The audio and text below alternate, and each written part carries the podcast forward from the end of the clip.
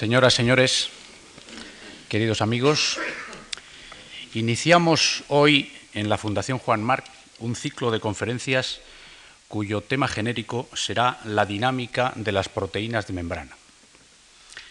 Es ya el tercer año en que este tipo de ciclos se celebran dentro del ámbito de trabajo del Centro de Reuniones Internacionales sobre Biología, que se creó a principios de 1992 en el seno de nuestro Instituto Juan Marc de Estudios e Investigaciones. Este Centro de Reuniones Internacionales sobre Biología está prosiguiendo con renovada intensidad la labor que la Fundación Juan Marc había desarrollado entre 1989 y 1991 en su plan de reuniones internacionales sobre biología.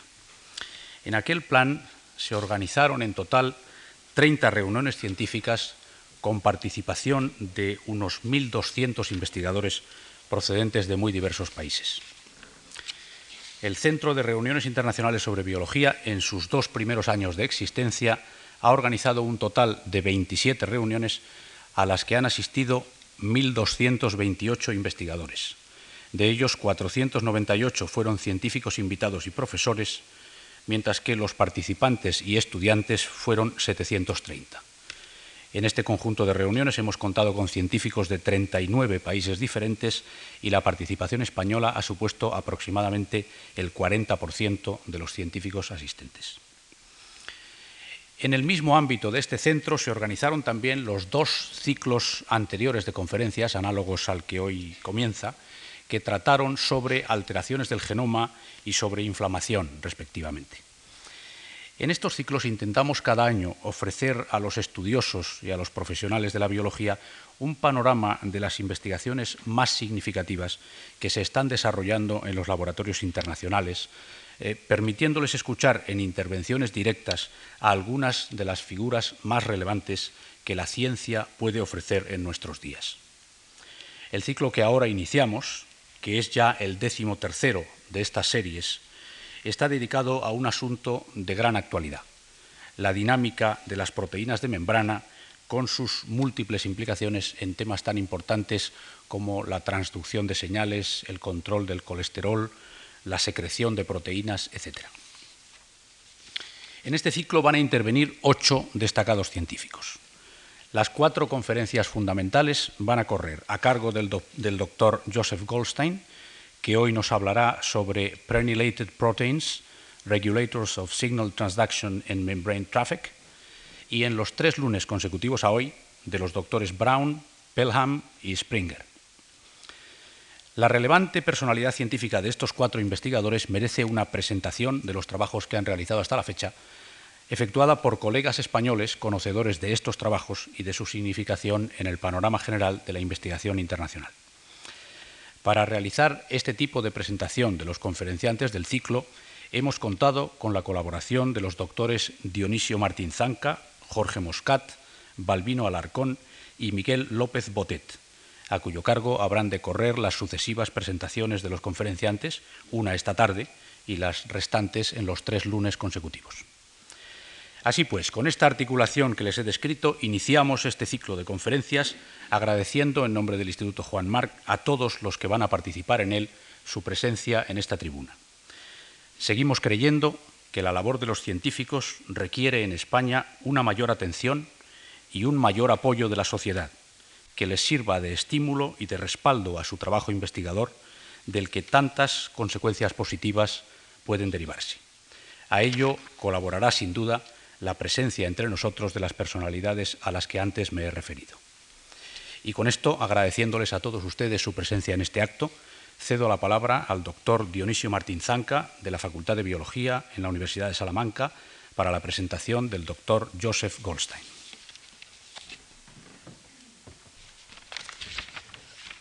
Buenas tardes a todos.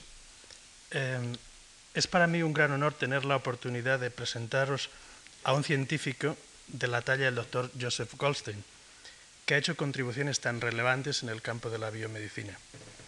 Eh, el doctor Goldstein, junto a su colaborador de tantos años, el doctor Michael Brown, ha sido una especie de mito científico para muchos que, como yo, empezamos a seguir sus trabajos en los primeros años 80. Y la razón por la que es un mito es doble. en primer lugar, por la calidad y el carácter pionero de sus estudios, tanto desde el punto de vista básico como por las implicaciones de tipo clínico que sus estudios siempre han tenido. En el metabolismo, por ejemplo, en el estudio del metabolismo del colesterol. En este sentido, el doctor Goldstein es esa clase de científico al que nos gustaría parecernos a todos. Un científico que empieza con un problema básico, casi cuando el problema se empieza a definir, y lo estudia en las sucesivas etapas hasta llegar a la disección de los detalles moleculares más pequeños de ese problema. Y eso es una cosa que a todos los que nos dedicamos a la ciencia nos gustaría. ¿no? Y en segundo lugar, yo creo que hemos admirado al doctor Goldstein porque también nos gustaría parecernos a él en otro aspecto, y es en que nos gustaría ser capaces de mantener una colaboración científica y amistosa con una persona, un colaborador, con nuestros colaboradores, durante tanto tiempo como él ha sido capaz de mantener la suya con el doctor Michael Brown. Llevan juntos trabajando más de 30 años.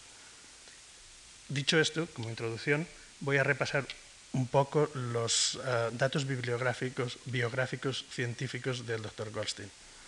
El doctor Goldstein estudió medicina en la Universidad de Texas Southwest en Dallas y cuando terminó hizo su internado y residencia como médico en el, instituto, en el Hospital General de Massachusetts en Boston entre los años 66 y 68. A continuación, entre el año 68 y 72, realizó trabajo de investigación postdoctoral en NIH, en Bethesda, y en Seattle, y en el año 72 regresó de nuevo a Dallas a la Escuela de Medicina donde él se había formado como assistant professor. Y allí en, Dallas, desde el año 77, es el chairman del Departamento de Genética Molecular del Centro de Ciencias de la Salud de la Universidad de Texas. Durante estos años, desde los años 70, y casi siempre en, o siempre en colaboración con el doctor Michael Brown, han concentrado sus esfuerzos en el estudio de un proceso biológico de gran importancia, como es el metabolismo del colesterol. Las investigaciones del doctor Goldstein y sus colaboradores han consistido sobre todo en la caracterización bioquímica y molecular del receptor de lipoproteínas de baja densidad, las LDL, que como sabéis son las proteínas que transportan el colesterol. Estas lipoproteínas de baja densidad cargadas con el colesterol se unen al receptor y de esta manera el complejo es internalizado en la célula por la vía de la endocitosis mediada por receptor. Y este mecanismo sirve para que las células tomen colesterol, que es un componente esencial de, las membranas eh, celulares, y también para regular el nivel de colesterol en sangre. Las implicaciones clínicas de, de los estudios del doctor Goldstein y Brown sobre la estructura del receptor de LDL son grandes porque, como sabéis, hay muchos casos de hipercolesterolemia familiar en los cuales los niveles de colesterol en sangre son muy altos y eso conduce a enfermedad eh, cardíaca en edades muy tempranas. Muchos de esos casos de hipercolesterolemia familiar se deben a mutaciones en el receptor de, los en el receptor de LDL, que es no funcional y de esa manera no puede regular el nivel de colesterol en sangre y por eso se llegan a niveles muy altos. Esto ha sido un descubrimiento clave del grupo de los doctores Goldstein y Brown, que fue el motivo principal por el cual recibieron en el año 1985 conjuntamente el Premio Nobel de Fisiología y Medicina, por el metabolismo, su estudio del metabolismo del colesterol. Además del Premio Nobel de Medicina, el doctor Goldstein ha recibido numerosos otros premios, y quizá merezca la pena citar algunos de ellos. Recibió el premio Pfizer de Química Enzimática en el año 76, eh, premio de la Academia de Ciencias de Estados Unidos, premio de la Academia de Ciencias de Nueva York, el Lita Annenberg, el Albert Lasker y la Medalla Nacional de Ciencia en 1988. Es miembro de numerosas academias, entre ellas la Academia de Ciencias de Estados Unidos, la Academia Americana de Artes y Ciencias, la Sociedad Filosófica Americana y la Royal Society de Londres. Y por último, ha recibido el título de doctor honoris causa por bastantes universidades, ninguna de ellas española, incluida la de Chicago, París, Buenos Aires, etc. En los últimos cuatro, tres o cuatro años, el doctor Goldstein, siempre en colaboración con el doctor Michael Brown, ha girado su atención hacia el estudio de un proceso que hasta hace poco era un tanto raro, un tanto esotérico, y es el proceso de la prenilación de proteínas. Incluso a mí me resulta difícil decirlo. Este proceso es un proceso de modificación covalente de las proteínas por el cual las proteínas reciben o se unen covalentemente grupos prenilo. Son unos grupos de tipo lipídico que se unen a determinadas proteínas. Este grupo prenilo deriva del farnesil pirofosfato, que es un compuesto intermedio o intermediario en la biosíntesis del colesterol. De ahí que todos los conocimientos anteriores del doctor Goldstein le han puesto en una situación única para poder estudiar este proceso de una forma eficiente, y eso es lo que de hecho han hecho. Entre las proteínas que reciben grupos prenilo, proteínas preniladas, se encuentran proteínas de la membrana nuclear, como las laminas, y sobre todo unas proteínas de, pequeño peso molecular que unen GTP, entre las cuales cabe destacar el producto del protooncogen RAS, que tiene tanta importancia en la regulación de la proliferación celular, tanto normal como tumoral, y otras proteínas de la superfamilia de RAS, como por ejemplo las proteínas RAB, que están implicadas en procesos de tráfico de vesículas en la célula, tráfico y turnover de membranas.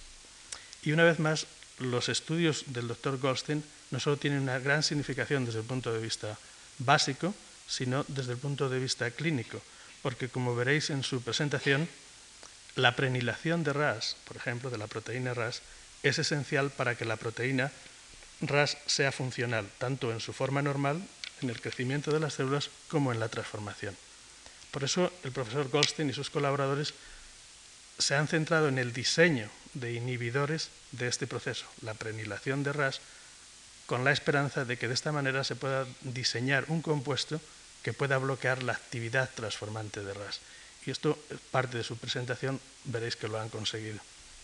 Por otra parte, los estudios de la transferencia de grupos prenilo, en este caso geranilo, geranilo, a una proteína que se llama RAB3, les ha conducido a descubrir que uno de los componentes del sistema enzimático que pone los grupos prenilos a RAB es codificado por un gen que está alterado en una forma hereditaria, una forma hereditaria de una enfermedad que se llama coroideremia, que se caracteriza por la degeneración de la retina.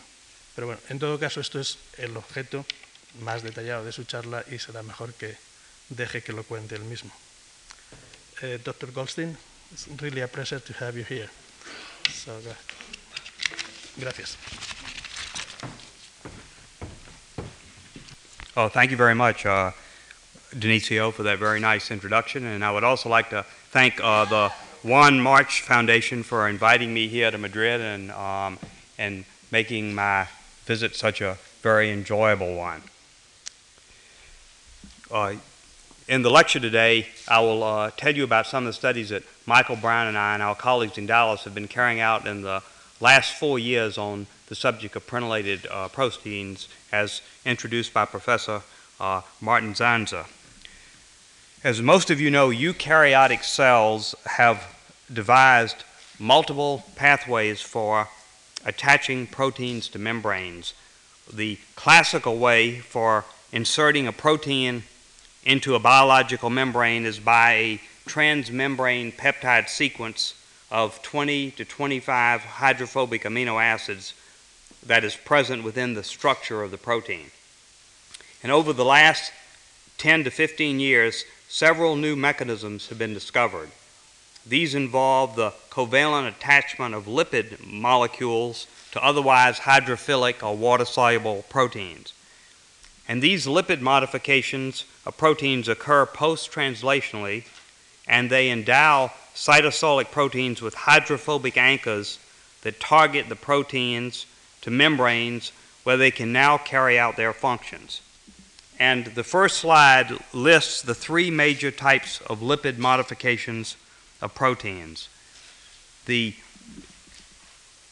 the first two, myristoylation and palmitylation, uh, were discovered uh, 10 or 15 years ago, and uh, I think most scientists are familiar with these, and they will not be the subject of my talk today. Let me just mention that these two modifications, the addition of um, a myristyl group, a fatty acid, and a palmitoyl group, also a fatty acid, to proteins uh, allows proteins to be affiliated with the membrane. And many proteins, for example, such as the, the uh, retroviral proteins, the HIV, the AIDS virus protein undergoes a, a myristoylation in one of its gene products.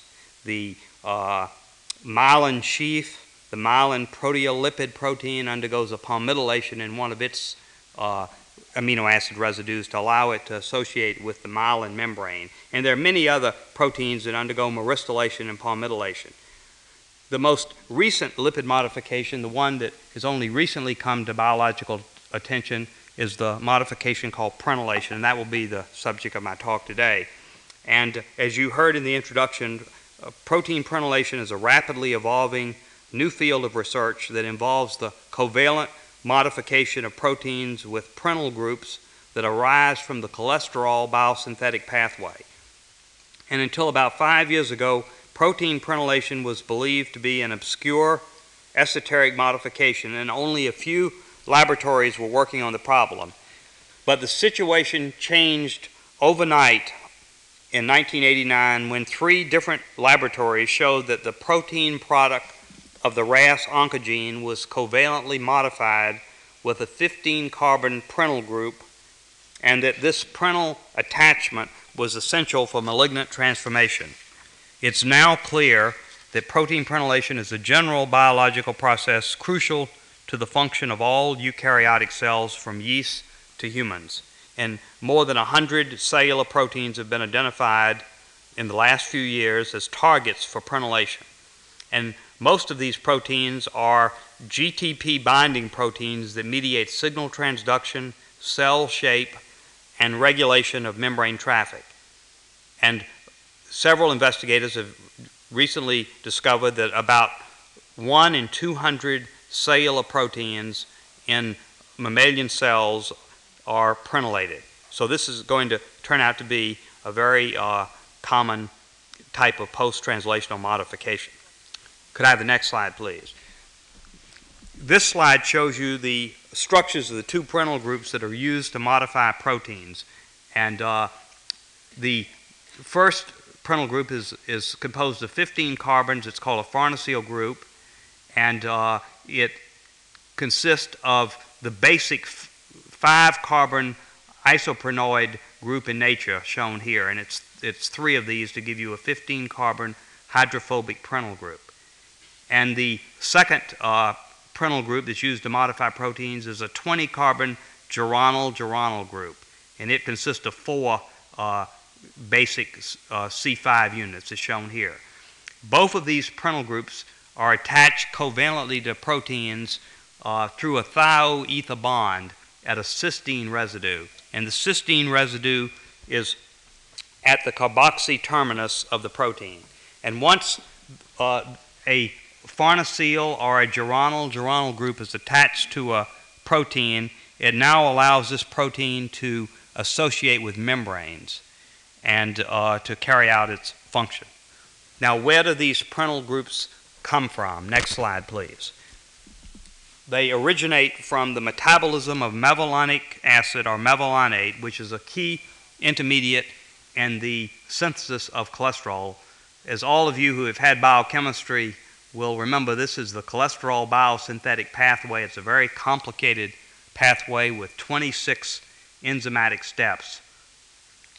And the key intermediate for the purpose of our discussion tonight is this uh, six carbon compound called mevalonic acid, which is produced by the enzyme HMG CoA reductase. And mevalonate, the major fate of mevalonate in a cell is to form cholesterol. But several of the intermediates between mevalonate and cholesterol can be used for other purposes in the cell. And for our purpose tonight, mevalonate is converted through a series of reactions to the uh, 15 carbon farnesyl pyrophosphate. And this farnesyl pyrophosphate is used to form squalene, which goes to cholesterol, but it is also used uh, to covalently modify proteins to form prenylated proteins. And this farnesyl pyrophosphate can also be used to form the 20 carbon geranyl geranyl pyrophosphate, which can also in turn be used to form geranyl geranylated proteins. So the two compounds that are used to form prenylated proteins are, are directly or indirectly derived from the cholesterol biosynthetic pathway, as you can see here. Now, to study protein prenylation in animal cells in tissue culture, uh, one adds tritiated mevalonic acid to the culture medium and looks for the incorporation of that mevalonic acid into uh, proteins on an SDS gel. Now, the problem, uh, there are two technical problems. One is that, that the tritiated mevalonate that is added to the culture medium is diluted by the mevalonate that's formed in the cell. And the second problem is that cells take up tritiated mevalonate very poorly. And it turns out that both of these problems can now be overcome experimentally. The first problem can be overcome by adding an inhibitor of the HMG CoA reductase, and there are several such inhibitors available. They're called the statins. Lovastatin is an example. And this inhibitor will prevent the formation of endogenous mevalonate and prevent isotopic dilution. And the second problem has now been recently overcome because a mevalonate transporter, a membrane molecule, has been cloned by one of the students in our laboratory in Dallas, and that transport molecule can be introduced into cells by uh, cDNA transfection, and that now allows cells to take up the tritiated mevalonate. And one now can uh, very rapidly radio label cells with mevalonate, as I will show you uh, in a moment. Next slide, please. Because the story of protein prenylation is a recent one, I thought it might be of interest to review the history of this field. And the first uh, observation goes back to 1978 when a Japanese group observed that several obscure mating factors in obscure strains of fungi were farnesylated. And they dis- discovered the they worked out the structure of these protein mating factors. They called them lipoidal proteins because they had a protein structure plus a farnesyl group attached to their carboxy terminus. And this observation would be called a premature discovery today because uh, it basically uh, lay in the literature for six years and nothing more was done uh, other than the original description by two different Japanese groups with two different fungal mating factors. And then the major breakthrough, I think, that really opened up this field was made in 1984 by Glomset and his colleagues at the University of Washington, who showed that tritiated mevalonate incorporation uh, was observed into proteins uh, under conditions in which they inhibited the HMG CoA reductase activity of the cell. And they were the first ones to show that covalent attachment of a mevalonate derived product into proteins. But because of the problem of the uptake of tritiated mevalonate by cells, uh, work was very slow, and it took him, as you will see in a minute, five years to identify the nature of the, the molecule that was attached to the protein that was derived from mevalonate. And in the meantime, in 1988, several groups of workers discovered that there were different groups of proteins that ended in a structure that was called the CAX box for cysteine, aliphatic, aliphatic X. The last four amino acids conform to this sequence of a cysteine, two aliphatics, and then X for any amino acid.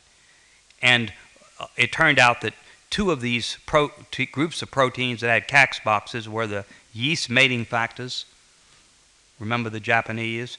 and then the RAS proteins. So for the first time, there was something in common between RAS proteins and yeast mating factors.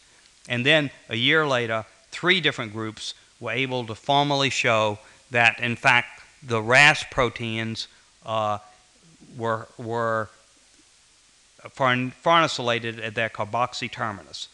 And uh, this was done in both yeast and in animal cells. And in the same year, Glomset, the original uh, discoverer that proteins could be prenylated uh, identified another protein in the nucleus, lamin B, that was farnesylated. And then the next year, uh, several groups discovered that there was another modification of proteins in cells, uh, the geranyl geranylation, the 20 carbon modification that I mentioned earlier. So this is how this field began, and it really uh, moved very rapidly after 1989 because of the interest in the RAS proteins. And it was that time that uh, Michael Brown and I uh, became interested in this problem, and we decided to uh, investigate it from the point of view of the the enzymes that would attach these farnesyl groups uh, to uh, RAS proteins. Next slide, please. Let me show you actually uh, how one actually does study uh, the prenylation of proteins in cultured cells, and this is how it's studied today in 1994, not 10 years ago when Glomset originally made the observation. And here we're taking advantage of the use of the inhibitor of HMG CoA reductase and also cells that have been transfected with the mevalonate transporter that allows the rapid uptake of tritiated mevalonate. So if you take uh, Chinese hamster ovary of CHO cells and incubate them with tritiated mevalonate in the absence of the, the mevalonate transporter, but in the presence of the inhibitor, and expose the uh, SDS gel for several days, you see a few spots that are prenylated proteins. But if you do the exact experiment in cells that have been transfected with the mevalonate transporter, you can see that there are literally hundreds of spots that are, are labeled with mevalonate. And the most abundant group of spots occurs in this group right here between 25 and 21,000 molecular weight. And these are the what's called the small or low molecular weight GTP binding proteins. They include the RAS proteins and uh, the related RAS superfamily of proteins. And these will be the proteins that I will be uh, describing uh, in the talk tonight. Next slide, please. These small GTP binding proteins, they have molecular weights of 21 to 25 kilodaltons. They bind and hydrolyze GTP, and they are attached via prenyl groups to the cytoplasmic leaflet of the membrane in, in order for them to function. And there are three families. The most best well known are the RAS family, which is involved in growth control. And there's a Rho family, which is involved in cytoskeletal membrane interactions. These affect the shape of cells. And then there's the RAB family. This is by far the largest family. And, and RAB proteins are involved in the targeted fusion of membrane vesicles. And I'll have much more to say about RAB proteins in the last half of the talk. Next slide, please. This shows you the carboxy terminal sequence of these three families of small molecular weight GTP binding proteins. And the RAS family, there are four members of the RAS family, and they all uh, have the CAX box, like a cysteine, aliphatic, aliphatic, and the X is either M or S, methionine or serine. And these uh, proteins are farnesylated. And there's the Rho family, which also has a CAX box. But notice that the last amino acid in the Rho family always ends in an L. And we'll come back to that point in a minute. And then the Rab family does not have a CAX box, but the proteins always end in either two cysteines at the extreme carboxy terminus or two cysteines within the last four residues. And so, in the talk tonight, I will describe uh, what we know about the enzymes that attach these different groups to these different three families of proteins. Each family has a unique enzyme, and there's something interesting about each enzyme. Uh, and in two cases, there's direct medical relevance that has already turned up. Next slide, please. So, I'll divide the talk into three parts how proteins get prenylated. We'll talk about the, the first talk, part of the talk will involve the enzyme that attaches the farnesyl group to the RAS proteins. And, and then I'll mention uh, very briefly the enzyme that attaches a geranyl geranyl group to the Rho proteins that are involved in cell shape. And finally, at the end, I'll talk about the enzyme that attaches the geranyl geranyl group to the RAB proteins. It turns out to be a fascinating enzyme because one of its subunits is involved uh, in the causation of a form of hereditary retinal degeneration. Let's begin with the, the first enzyme called the CAX farnesyl transferase. And uh, this enzyme is important because of RAS's role in signal transduction and cell growth. And as I will show you, learning about this enzyme and one of its remarkable properties has allowed us to begin to develop inhibitors of the enzyme, which are also effective inhibitors of RAS transformation in uh, cultured cells. Next slide, please. Now, before telling you about the enzyme, let me just review briefly uh, the, what's been worked out by many different laboratories on how RAS works in signal transduction. And this model for RAS is relevant for all the other related RAS proteins, such as the Rho proteins and the Rab proteins. And the general idea is that these low molecular weight proteins that bind GTP and GDP exist in an off conformation and an on conformation. When they bind GDP, their action is off. And when they bind GDP, their action is on, and they act, in the case of RAS, for example, to stimulate downstream uh, events that lead ultimately to cell growth. Now, the, the switch from GDP to GTP is brought about by growth signals such as uh, epidermal growth factor or platelet derived growth factor, which stimulate membrane receptors. And these receptors, once they're stimulated by their ligand, activate a guanine nucleotide exchange factor, which switches the, the nucleotide from GDP to GTP, turning on the RAS. And then the RAS, active RAS, is, is now inactivated through the action of a GAP protein, a guanine nucleotide phosphatase, which hydrolyzes the GDP to GDP to go to the off position. Now, this binary cycle of on and off does not occur unless the RAS protein is anchored underneath the plasma membrane. And this is the role, the crucial role of the farnesyl group. And many investigators have shown that you can have a oncogenic form of RAS bound to GTP, but it does not transform a cell unless it is anchored to the membrane by the farnesyl group. So the farnesyl group plays an essential role in the transformation of cells by oncogenic RAS. And, and therefore, it seemed uh, like a, an exciting project to us to begin to, to identify and purify the enzyme that would attach this farnesyl group to RAS. And one of our postdoctoral fellows, Yuval Rees, next slide please, was able to uh, devise a very rapid purification for this enzyme in um, almost three or four months after starting the problem. And that's because the enzyme he discovered had a remarkable property, and that is it recognizes the last four amino acids of the RAS proteins. In other words, it recognizes the CAX box.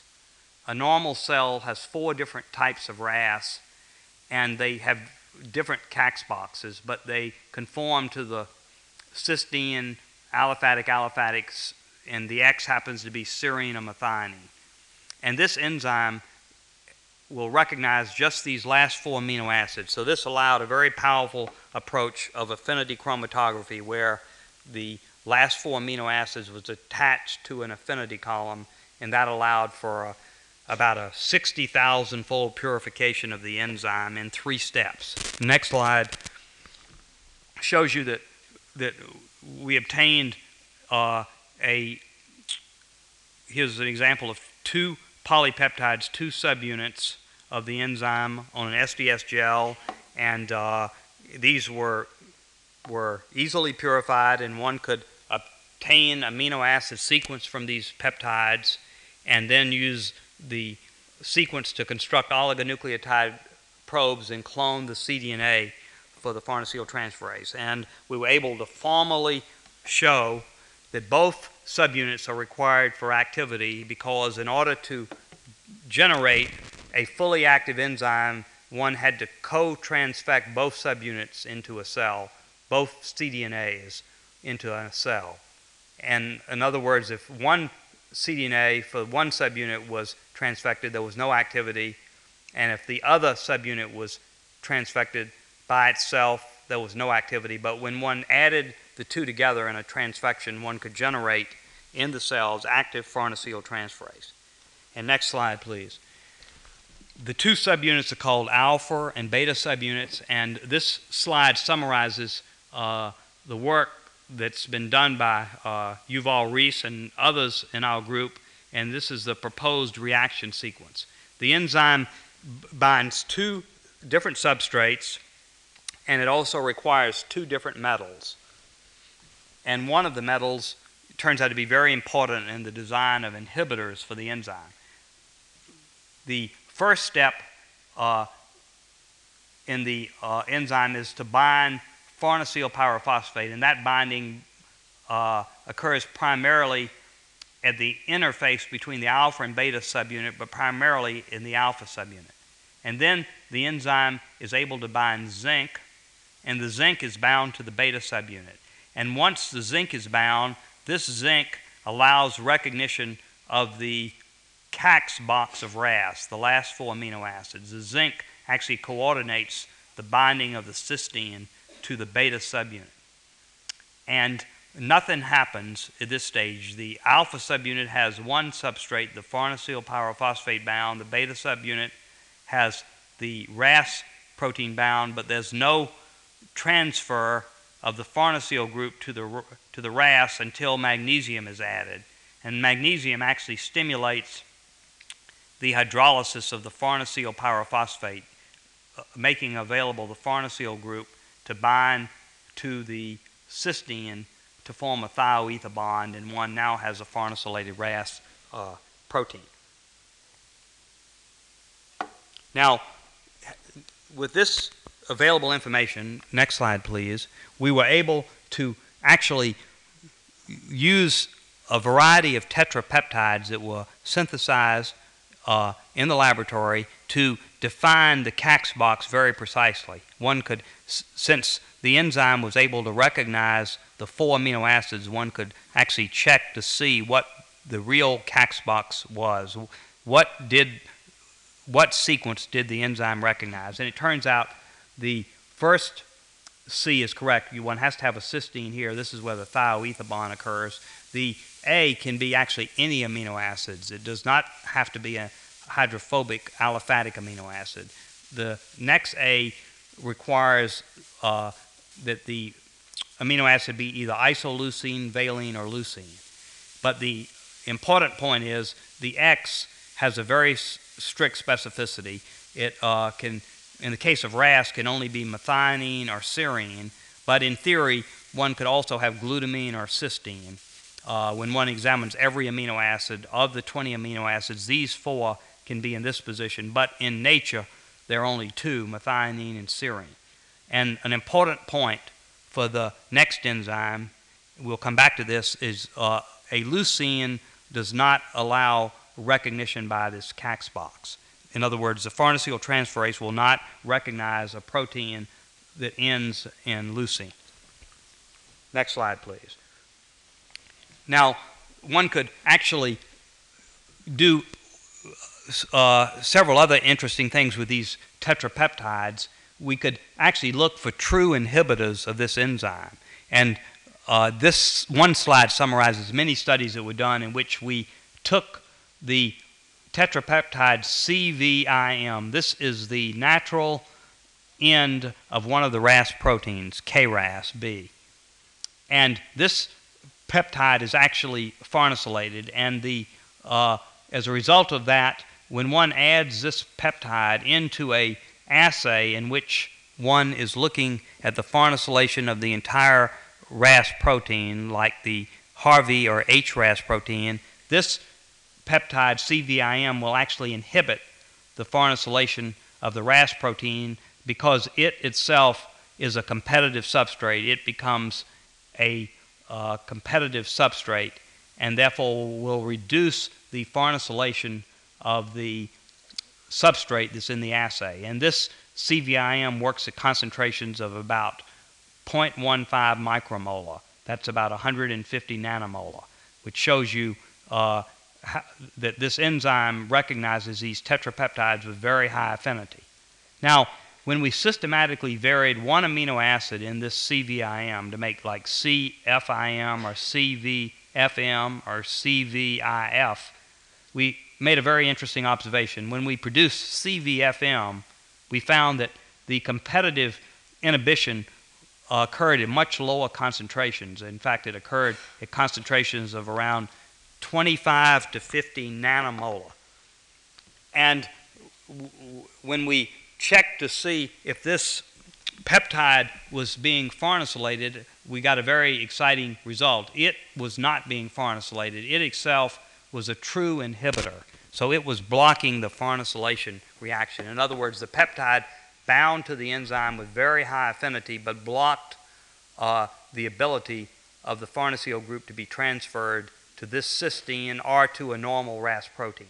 And that immediately told us that one had the beginning of the development of a, an inhibitor for farnesylation of RAS proteins.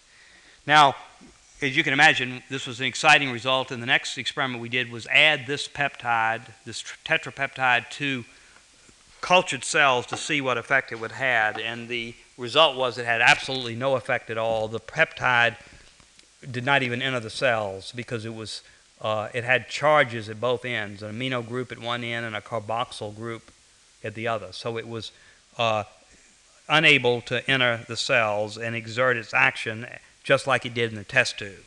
So we began a collaboration with a genetic engineering company in the United States, uh, one that many of you have probably heard of, the Genentech company, that has a very uh, good structural chemistry group, uh, with the idea that that here was this tetrapeptide CVFM that showed very good inhibition in the test tube.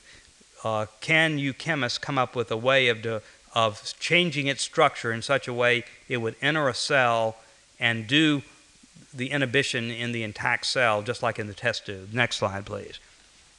Well, the chemist at Genentech, uh, after about three or four months, came up with a very good uh, way of making what's called a peptidomimetic drug. That is a mimic of this tetrapeptide. And what they did was they made use of a structure called benzodiazepine, which is the backbone of the of sleeping, the tranquilizer Valium that, that many of you have probably heard of. And uh, this benzodiazepine uh, ring, which is shown right here, uh, is known to confer ability to, to be taken up by cells. It passes biological membranes, and that was the idea. Plus, it was also known that it, it created a turn in the uh, shape of the molecule, and I'll show you about this turn in just a minute. But what the chemists at Genentech did was replace the two A's of the Cax box with a benzodiazepine ring. So here's the cysteine here, and then the benzodiazepine ring of these three structures here, and then here is methionine. So one has C benzodiazepine uh, M. And the two compounds that we uh, will talk about are this one here that's called BZA2B, in which the X is methionine, which has its charged carboxyl group, and then a derivative of this compound uh, is called BZA5B, which has a methyl ester that reduces the charge and it actually allows a better entry into the cell. And the next slide, I'll show you uh, the way the chemist at Genentech modeled uh, this compound and how they came up with this compound. This is a structure of the CVFM, and it turns out to be here's the cysteine, here's the F, here's the phenylalanine, there's the phenylalanine aromatic ring, and here's the methionine, and this is the zinc atom, which is coordinated here between the, the uh, sulfhydryl group of the cysteine and the carboxyl group of the methionine and there's a tight turn. So the chemists reasoned that they had to create a molecule that would have a tight turn that would enter cells. And that's shown here. This is the cysteine. And here's the benzodiazepine, which has this tight turn, which mimics uh, the natural amino acids. And then here is the methionine, again, coordinating the, the zinc atom. Next slide, please. So the results were actually quite spectacular when we tested these compounds. Here is the CVFM, uh, which remember uh, worked in the last experiment around 25 to 50 nanomolar. In this particular experiment, works at 70 nanomolar as an inhibitor of the farnesylation of HRAS. And here is the the BZA2B, the one that has the free methionine, and the in, the 50 the concentration that gave 50% inhibition uh, occurred at one nanomolar. So this is an extremely effective inhibitor. And uh, in fact, in this particular experiment, essentially every molecule of enzyme in the cell is uh, inhibited. And if one adds the methyl group uh, to, to this uh, methionine to form the BZA5B, in the test tube, the inhibition is not as good. It's still potent, but it's not as good. But, was, but in the intact cell, it turns out to be a much better inhibitor. It enters cells better than this compound here. Now, the next slide shows you the results of growth experiments, and this is a complicated experiment, uh, but let me try to explain it to you. We're looking at, at rat 1 fibroblast that have been uh, transfected with either a RAS gene or another oncogene called the SRC gene, which does not undergo farnesylation. And then we have the parent RAT1 cells. And this is over 10 days, this is their rates of growth uh, in these cells. Here the untransformed cells here. Here are the RAS transformed cells, and here are the SRC transformed cells. And in all cases, they're growing logarithmically, but uh, if one studies the scales closely, the RAS cells are growing much faster than the untransformed, and the SRC cells are also growing faster than the untransformed.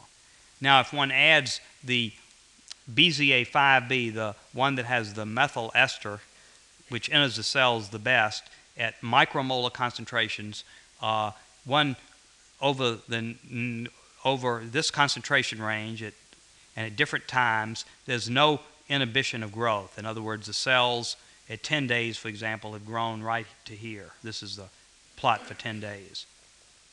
And if one does the same thing with the SARC cells, which are transformed with an oncogene that doesn't get farnesylated, again, there's essentially no inhibition of growth. At 10 days, the cells are right here.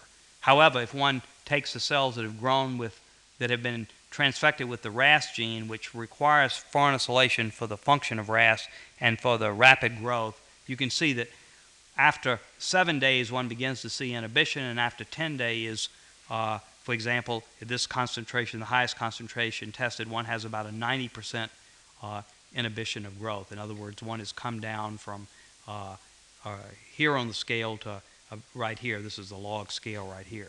This is a percent growth. In fact, one, the cells here are growing at the same rate as the untransformed cells. And the next slide shows you a visual picture of this and we're looking at, for example, at these 10 days, and this is an inactive analog of the compound, and this is the active analog. And here are the normal cells, uh, inactive analog, active analog, they look exactly the same, and this would be the appearance of normal cells. Here are the SRC transform cells, and you can see the transformation, the clumping and the growth and the piling up of the cells. Uh, inactive analog, active analog, no effect. And then here are the RAS transform cells. You can, inactive analog, the cells are not affected, but the active analog, you can see that the cells, uh, uh, as many as 90 to 95% have converted to appearance that looks very similar to the normal cell. So it looks like that, that the uh, benzodiazepine inhibitors um, will be a very powerful way to begin to study the action of of RAS in cultured cells since they're such effective inhibitors, and hopefully, hopefully uh, they may prove to be useful in the treatment of tumors in animals and eventually in humans. That will require much more work and is in progress uh, at the Genentech company as well as other companies. For example, the Merck uh, Sharp and Dohme company is, have also uh, developed certain peptidomimetics uh, that interfere with the farnesylation and um, they are also pursuing this. And the hope will be that, that if many laboratory groups and many companies get involved in this, that, that eventually one will find uh, a drug that will be useful for tumors in man, but that will be a long ways off because drug development takes a long time. But in the meantime, one does have uh, a very effective drug that inhibits the action of oncogenic RAS in cells, uh, preferentially over normal RAS. And uh, this may allow one to explore the uh, mechanisms of how oncogenic RAS works in cells.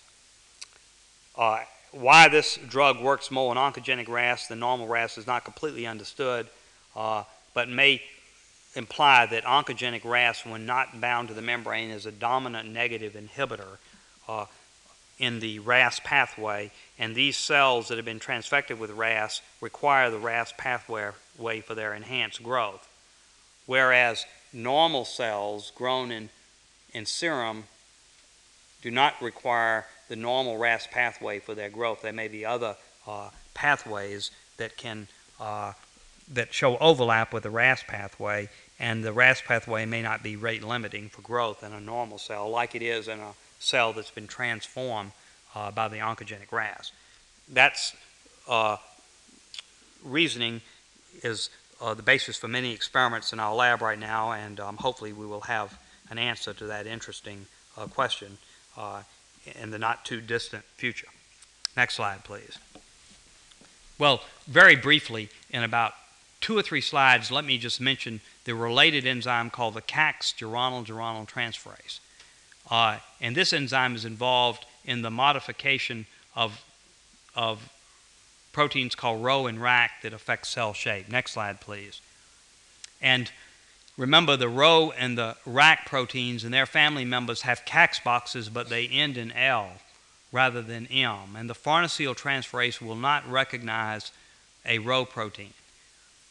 And the question is uh, what is the relationship between the uh, enzyme that attaches the geranyl geranyl to this group of proteins versus the farnesyl transferase? Next slide, please. And to make a long story short, this slide summarizes what's been discovered. The farnesyl transferase, remember, has an alpha and a beta subunit, and the beta subunit binds, for example, recognizes the CAX box. It binds the RAS protein. Uh, that has this specificity. And what has been discovered for the CAX prenyl transferases is that the alpha subunit is identical. They're shared alpha subunits, but the beta subunit is different. They're about 70% identical. And this beta subunit actually recognizes CAX boxes that end in leucine, but not serine or methionine. And the presence of a different beta subunit gives almost absolute specificity to these two uh, related enzymes. And that's what allows an inhibitor, for example, of the farnesyl transferase not to uh, block the action of this geranyl geranyl transferase on the related Rho and RAC proteins. Next slide, please. The only uh, biological information that I will show you about these proteins actually comes from the work of Alan Hall and his colleagues in London, who have done the most work in trying to understand what Rho and RAC proteins do in, in cells. And this uh, cover from uh, an issue of Cell last summer says it all. Rho proteins regulate stress fibers. What they do is that they affect the actin polymerization of, in cells and determine cell shape. And this requires that the Rho proteins be geranylated and bound to membranes and the RAC proteins regulate ruffling of the membrane. And this, again, membrane ruffling requires that the RAC protein be geranylated and bound to the membrane. And these Rho and RACs are just like RAS in that they switch from the inactive GDP form to the active GTP form in response to growth factors. And that, but there are different types of growth factors that that activate these proteins, and this growth factor activation of Rho and RAC affects the cytoskeletal events in such a way that, that cell shape and membrane ruffling is determined. And that is all I will have to say about this uh, enzyme system because it's one that is not being worked on in our laboratory, and uh, it's one that um, there's not too much more to say other than the work that Hall and colleagues have presented in a recent issue of Cell. It's an actively uh, investigating field. Many people are beginning to work in this area and uh, to try to learn how these geranyl geranyl groups are necessary for Rho and RAC to affect the shape of cells. Next slide, please. The uh, last enzyme, and the one that I will say a little bit more about, is, is an enzyme that is called the Rab geranyl geranyl transferase that affects the Rab proteins that are involved in membrane traffic. And this enzyme, one of its uh, subunits, when mutated, causes a human disease called um, choroideremia, which is a rare form of retinal degeneration. Next slide, please. Now, the Rab proteins turn out to be the most common of the RAS family of these proteins that I mentioned. And there, to date, 30 different Rab proteins have been cloned in the last uh, five years. And it's likely there probably, there could be as many as 50 to 100 Rab proteins in a cell. And what we know about the Rab proteins is that they are involved in the regulation of membrane traffic in endocytosis and exocytosis. Each Rab protein is localized to the cytoplasmic surface of a specific membrane compartment that is active in either endocytosis or exocytosis. For example, RAB1 is localized to the ER, and uh, its homologue in yeast is called YPT1. And for example, RAB 4 and 5 are localized to endosomal vesicles uh, that form during receptor mediated endocytosis. And for example, RAB3 is highly specific for synaptic vesicles in, and neurons. And it turns out to be crucially important in the exocytosis of neurotransmitters uh, at the synaptic junction. Now, these RAB proteins, again, they exist in two forms the GDP inactive form and the GTP active form. And they go through a binary switch. And they maintain the structural and biochemical integrity of membrane compartments, and they uh, impart a, a directionality and specificity of transport processes during endocytosis and exocytosis. For example, it's believed that when vesicles bud from the ER, and order to move to the Golgi, the final step in this specificity to make certain that the the ER vesicle goes to the Golgi and not to the plasma membrane is the presence of this RAB1. And therefore, there is a very important role in directionality and specificity in these RAB proteins. And the evidence for this specificity and directionality comes from genetic studies in yeast, in which uh, mutations have been made, for example, in YPT1 gene and the ER vesicles do not move to the Golgi. Proteins are retained in the ER. And there are other genetic studies in yeast at other involving RABs, other related RAB proteins and other compartments that support these studies. And then one also has biochemical studies in synaptic vesicles carried out by Sudoff and his colleagues that uh, indicate an important, role of RAB3A in neurotransmitter release uh, at the synaptic junction. So, soon after the uh, major work on the farnesyl transferase had been done, the purification, Miguel Seabra, a, um, a student, postdoctoral, a graduate student in our laboratory, uh, began to study the, the enzyme that would add geranyl geranyl groups to the uh, RAB proteins. Next slide, please. And remember, the RAB proteins end in two cysteines. They either are cis, SX cis, or they have two cysteines adjacent to each other. And here are two different RAB proteins RAB3A, the one on synaptic vesicles, and RAB1A, the one on the that's involved in movement of ER to Golgi vesicles. And uh, these are the two substrates that that Seabra used to try to identify and purify this enzyme. And it turned out that this enzyme was different from the farnesyl transferase in the sense that it did not recognize the carboxy terminus. In other words, the last few amino acids uh, could not be used as a, an affinity column for purification of this enzyme. And it turned out that the enzyme was also different because it had three subunits, not two subunits. And the next slide shows you the SDS gel, the purified enzyme, uh, and it contains uh, a heterodimeric component, two proteins, 60 kilodaltons and 38 kilodaltons, that resemble the farnesyltransferase in its structure. It's not identical, but it's a member of the same families of the two subunits of the farnesyltransferase. And this we call component B. And then the other component is called component A, which is a 95 kilodalton protein. And in order for the enzyme to work, all three uh, proteins have to be present, both components. The, this component purifies together as one uh, molecular entity, and this component purifies as a second molecular entity, and they have to be combined together in order to restore activity. Uh, next slide, please. And this shows you one of uh, Miguel Seabra's experiments in which he's adding purified component A, uh, looking for the geranyl geranylation of, of Rab protein, in this case Rab3A. And, and when you add only component A, no component B, there's no activity. And then if you add uh, purified component B, then you now generate activity uh, proportional to the amount of component B. So this shows you need both component A plus B, and here is the converse or the opposite of the experiment. Increasing component B, no activity until one adds component A, and then you have activity.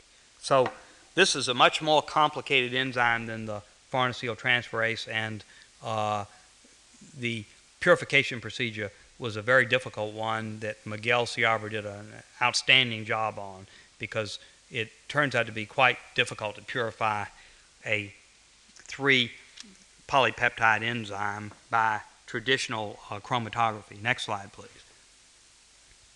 Once enough of the enzyme was purified, one could again get amino acid sequence, use the partial amino acid sequence to construct oligonucleotides, and then clone the cDNAs. And here summarizes the last two enzymes we talked about, the CAAX farnesyltransferase and the CAAX geranyl geranyltransferase, each of which has an alpha and a beta subunit. Here, this protein has a alpha and a beta subunit. This is component B, and they turn out to be structurally similar but not identical to this alpha. And the beta turns out to be also structurally similar but, but different from these betas. And then a unique component uh, component A. And this is uh, the three component system for the um, Rab geranyl, uh, geranyl uh, transferase. Now, the question is what is, uh, what is component A uh, doing in the enzyme mechanism? Next slide, please. And this is a model of what we believe is happening is that the component A appears to be necessary in order to present the Rab protein to the alpha and beta subunits, which are the component B. This enzyme appears to recognize all of the different Rab proteins that have been tested. And it suggests that the recognition for the Rab proteins occurs somewhere in the three dimensional structure of the Rab by the component A. And this is now presented to the B component, the alpha beta subunit, the, the two subunits that resemble the farnesyltransferase. And this uh, heterodimer is then able to uh, transfer the geranyl geranyl groups to the two cysteines, as shown here. So the A component presents the RAB to the enzyme, which is the alpha beta heterodimer, and that then allows uh, geranyl geranylation uh, to occur. And that this model fits with the idea that the enzyme does not recognize the last uh, few amino acids like the farnesyltransferase, but rather the recognition is somewhere in the Rab proteins in a three dimensional structure that requires the presence of this A group, and that then allows presentation to the enzyme for uh, transfer of the geranyl-geranyl groups. And because the A component uh, escorts the Rab proteins to the alpha beta heterodimer, we've actually called A components now rep proteins for Rab escort protein. Now I'll come back to that point in a minute. Now, uh, could I have the next slide, please? So, I've told you a little bit about the alpha and beta subunits. They resemble the alpha and beta subunits in the farnesyl transferase and presumably have a similar function uh, as in the farnesyl transferase, but not identical. But what about the A component? Well, the big surprise came when we obtained the sequence of the A component. And the, when it was put into the computer, uh, the computer said it's identical to a protein uh, whose gene had already been cloned. And this was the gene that caused a rare form of retinal degeneration called choroideremia. Next slide, please. And this just shows you uh, what the cDNA sequences look like. For example, we're comparing the, the rat uh, component A that, that we purified and cloned with uh, the mouse and human choroideremia gene products. And without looking at all the details, the bottom line is right here. The rat component A, as defined biochemically by our studies, is 91% identical uh, over 592 amino acids with the mouse uh, choroideremia, the mouse version of the human choroideremia. And the rat component A is 86% identical with the human choroideremia. The, uh, the only full length uh, cDNA that's available is actually in the rat choroideremia. That's why uh, the number of amino acids differ. In addition, the human choroideremia is on the X chromosome, and we've been able to show that this rat uh, component A gene is also on the X chromosome in the rat. And there are a variety of other data that indicate that these are, in fact, the homologs of each other. Next slide, please.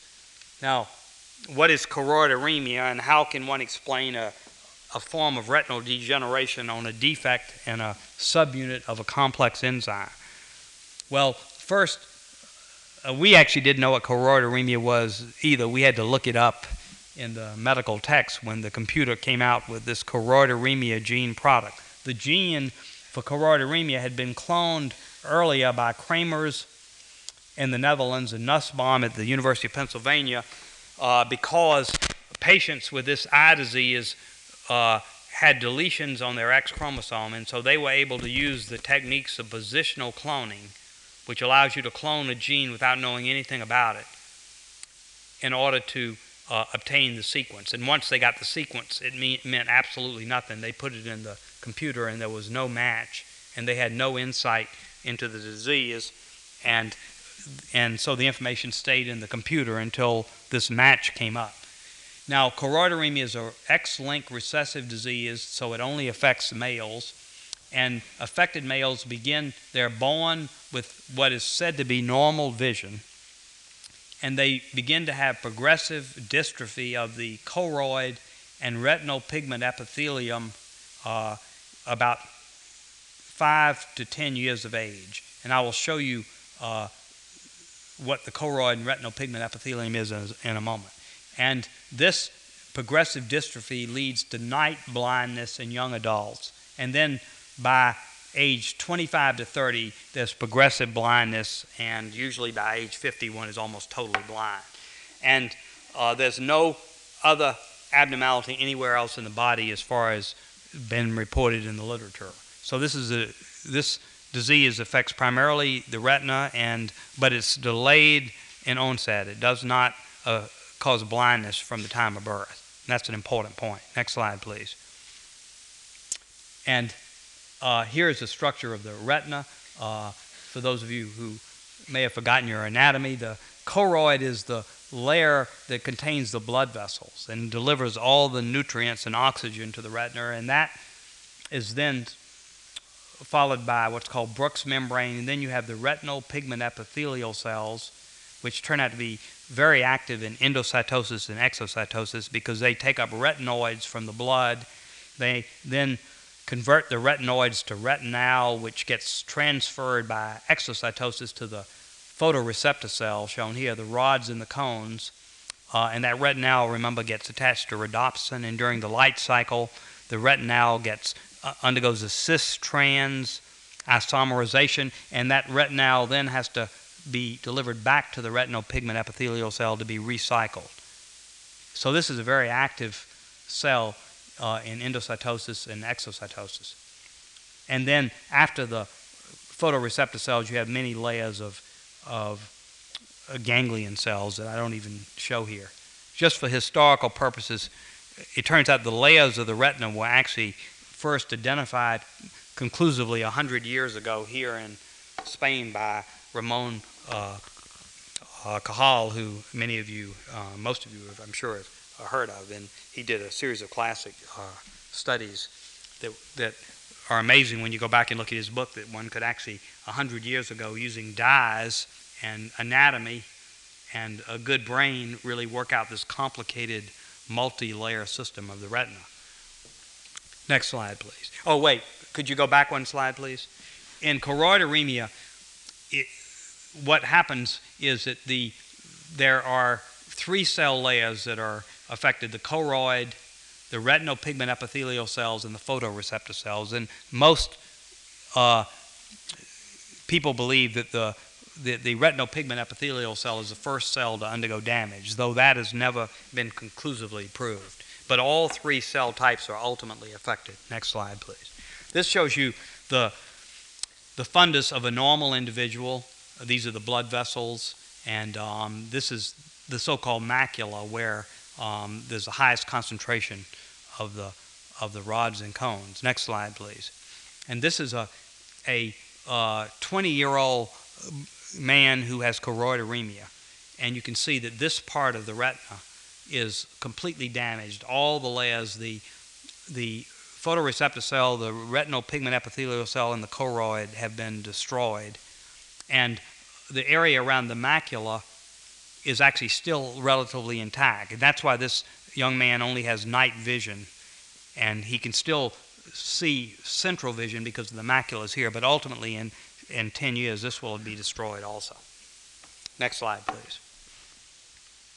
Now, if component A is in fact the defect in choroideremia, it should be possible to take cells from the bodies of these individuals and show that they have a deficiency of this RAB geranylin geranylin transferase, assuming that the enzyme would be expressed widely. Well, it turns out that the enzyme is expressed in lymphoblasts from normal individuals. So one could actually compare lymphoblasts from normal individuals with those lymphoblasts from boys with choroideremia. And this is an experiment that we carried out in which we're adding a crude lymphoblast cytosol at different concentrations in the presence of either purified component B or component A. And so here one would be supplementing the system with component B, and you can see the normal, two normal lymphoblast cell lines have, uh, let's say, abundant activity. But notice here are three cell lines from different patients with choroideremia, and their activity is reduced uh, by about 75%. In other words, component B does not, uh, even when you add in component B, there's no restoration of activity. However, if we add purified component A, one now restores this deficient activity uh, to the same level as the normal, which is the uh, biochemical indication that there is a deficiency in component A. And these are some controls with different diseases shown here. Now, an important paradox arose with this experiment. It was both good news and bad news. Good news because it supported the uh, biochemical and, and cloning data that the component A was, was the same molecule as choroideremia, but it was bad news in the sense that these three patients have deleted genes. In other words, they have no component A. Their choroideremia gene is completely deleted.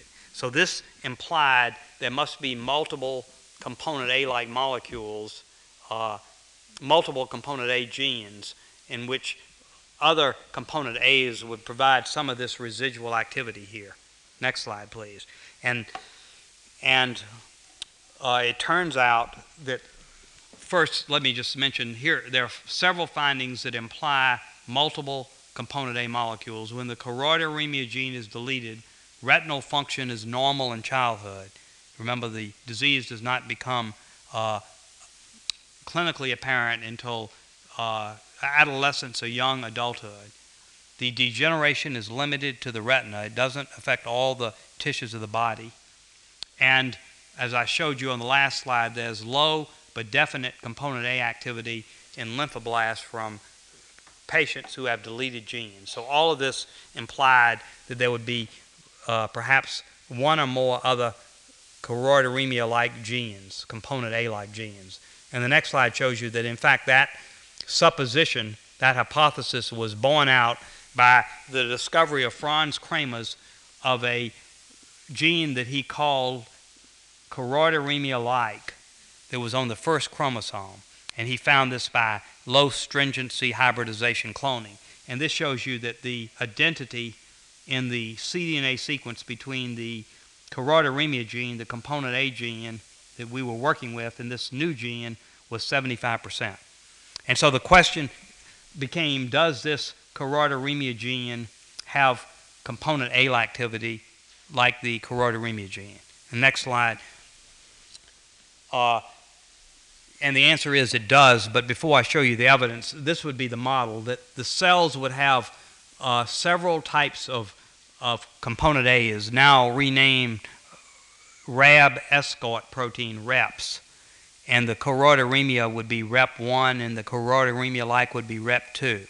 And different reps could recognize RABs, either the same or different RABs, present them to the alpha beta subunits, component uh, B of the system, and then uh, one would have geranyl geranylation, and then ultimately uh, the the geranyl geranylated RAB would be transferred to some acceptor on the membrane to where its action would occur, and then the rep would recycle to be used again in this uh, type of enzyme mechanism.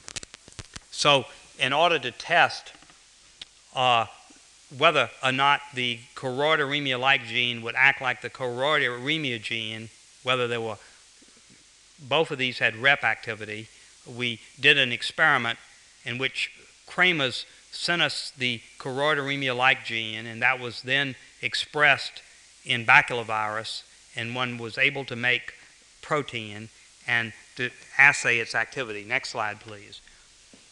And again, without going into the details, we looked at four different RAB proteins, and uh, and the findings were quite clear cut, comparing both REP1 choroideremia, the original component A, and REP2, the choroideremia like. In general, both reps were able to stimulate the geranyl geranylation of RAB1, RAB5, and RAB6 to an equal degree. And these are different RABs that are involved in cells throughout the body. They are involved in general processes of ER to Golgi, endosomes, and Golgi transport. The interesting result when we looked at RAB3A, which is a neural specific RAB in many different neurons, uh, we found actually a, a, consistent four to five fold difference. REP1, the choroideremia protein, was always better than REP2. One had some activity, but it was markedly reduced, suggesting that, that this RAB preferred REP1 rather than REP2. So this has suggested a clue to the pathogenesis of choroideremia. The idea would be that REP2 can substitute for REP1 in the body cells in patients with choroideremia. In other words, the non-retinal cells, REP2 would be able to serve the function of REP1, and therefore you don't see disease in non retinal cells. In the retina, uh, the hypothesis would be that REP2 is only partially effective. Only that in that particular cell type in the retina, there would be a relative deficiency of REP2 that might be developmentally regulated. As the boys age, their REP2 activity would be reduced for some reason and therefore they would then have no rep activity and therefore no geranyl geranylation of crucial RAB proteins. The other possibility that one has to consider is that in the retina, there's one cell type, for example, the retinal pigment epithelial cells or the photoreceptor cells that has a very specific RAB protein, not yet discovered, that would recognize, uh, that would require REP1 but not REP2. These are, are provocative issues that have not been settled, but they have given us a lot of, of, of studies that are being planned to be carried out over the next few years to try to understand more about the pathogenesis of this uh, interesting disease. Next slide, please. Just to, so the idea would be, uh, for example, here are the photoreceptor cells right here, and here's the retinal pigment epithelium. With our clone REP1 and REP2, one can make antibodies now to these proteins, and one can begin to do staining in the different layers of the retina to see if one can find a uh, cell type or a region in the photoreceptor cell in which uh, there is a need for one of these reps, like rep 1 as opposed to rep 2. And that would begin to give a clue as to what may be happening in choroideremia. And again, as I mentioned, these sort of studies are, are underway. But the bottom line, I think the exciting thing in the message I would like to leave you with is that this example of the story of choroideremia is the way that research will probably be done in the next 10 years. That biochemists will be working on a biochemical problem and identify a molecule and will purify it and clone it and get a sequence. And they'll put it in a computer and it's going to have a match with a sequence that has been put in the computer by people working on the Genome Project where random pieces of DNA are being cloned and sequenced with no knowledge of what their function is. And in certain cases, there'll be disease genes that will be cloned for which one will not know uh, the nature of the gene product. And then they will match up with a, a biochemically characterized system. And, and in both cases, there'll be complete surprises. No one would have predicted that this choroideremia would be due to a subunit of an enzyme that affects the RAB proteins. And so, in a sense, it's exciting because it advances the field uh, enormously. It gives you a way to begin to think about the pathogenesis of a disease for which there was no clue uh, prior to this computer matchup. It's actually like a dating game or marriage matchmakers that the computer is uh, doing. Next slide, please. Well, finally, last data slide, just a summary of what we know about these prenyl transferases. There are three uh, enzymes and their uh, relationships I've already mentioned. The last point I want to mention is that every subunit that's been identified in, in animal cells has a homolog in yeast that's been defined genetically, and, there, and the yeast genes are shown here. And two points the concept that these two CAAX uh, transferases share a common subunit is supported by the yeast data, which show that the alpha subunit is the product of the RAM2 gene in both cases, and the beta subunits are products of different genes. And that is actually a nice result where biochemistry in animal cells agrees with genetics in yeast. And then finally, uh, the uh, the REP1 or REP2 gene product, which was originally discovered in animal cells and also had a mutation in animal cells, has just now had a computer match with a gene product in yeast called MRS6. And uh, Dr. Susan Novo-Ferig at Yale University has been able to clone and express this yeast MRS6 and shows that it's actually crucial for the action of the yeast version of the rhabdural transferase. So uh, here's an example where genetics in animal cells actually preceded genetics in yeast, whereas in the other cases, the genetics in yeast preceded the genetics in animal cells. So, again, another lesson is there's a lot of interplay between biochemistry and genetics in both yeast and animal cells, and I think one will see more and more of this in the next uh, few years. Next slide. And last slide, just want to acknowledge uh, the colleagues that work with Mike Brown and I on this problem. The CAAX transferases was begun by Yuval Reiss, who is the key player here. And in the RAB Geranyl Geranyl transferase, uh, that was started and is still being worked on by Miguel Seabra. And I should mention Miguel actually is a native of Lisbon, Portugal, and um, where he received an MD degree with no research training, and then came to Dallas and entered the graduate program in biochemistry, and then received his PhD just recently on the basis of his work on the geranyl geranyl transferase. And uh, this work, the cloning in this work has been done by Doug Andres and Scott Armstrong.